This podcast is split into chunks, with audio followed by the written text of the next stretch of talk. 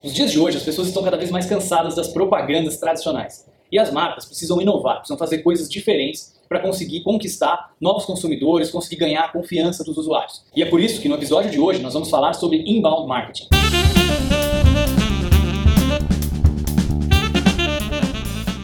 Aquele tipo de propaganda tradicional em que você simplesmente tenta fazer um anúncio para conquistar um novo cliente, um novo consumidor, falando do seu produto, porque o seu produto é o melhor do mundo, porque ele deve comprar de você, porque você tem as melhores características e ganha do concorrente, não é mais suficiente. Isso tem ficado cada vez mais evidente nos dias de hoje. Para você ganhar a atenção dos seus usuários, com tanta concorrência, com tanta gente competindo pelos mesmos consumidores, você precisa criar formas inovadoras de chamar a atenção dessas pessoas. E é especialmente por isso que no mundo da internet vem se utilizando cada vez mais práticas de inbound marketing. Então, inbound marketing é uma técnica que se utiliza muito de marketing de conteúdo, que é justamente você criar conteúdo relevante que agregue valor para o seu consumidor, para o seu usuário, e através daquele conteúdo você cria um relacionamento com o seu prospect, com o seu futuro cliente. Então, ao invés de simplesmente colocar anúncios para ele nas redes sociais, no Google, AdWords e outros tipos de plataformas para anunciantes, você cria conteúdo que vai agregar valor para aquele seu consumidor. Então, por exemplo, se você está vendendo um produto de atendimento ao cliente, uma ferramenta de helpdesk, por exemplo,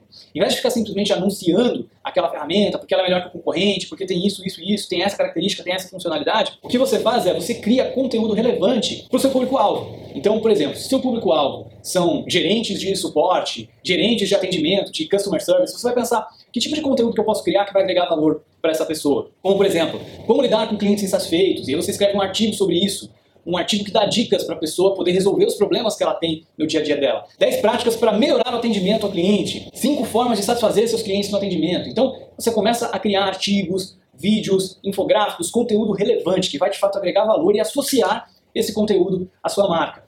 De repente, esse, essa pessoa que pode ser o seu cliente um dia vai começar a se interessar mais pela sua marca, vai começar a acompanhar o blog, o site da sua empresa, vai começar a se interessar pelo seu conteúdo.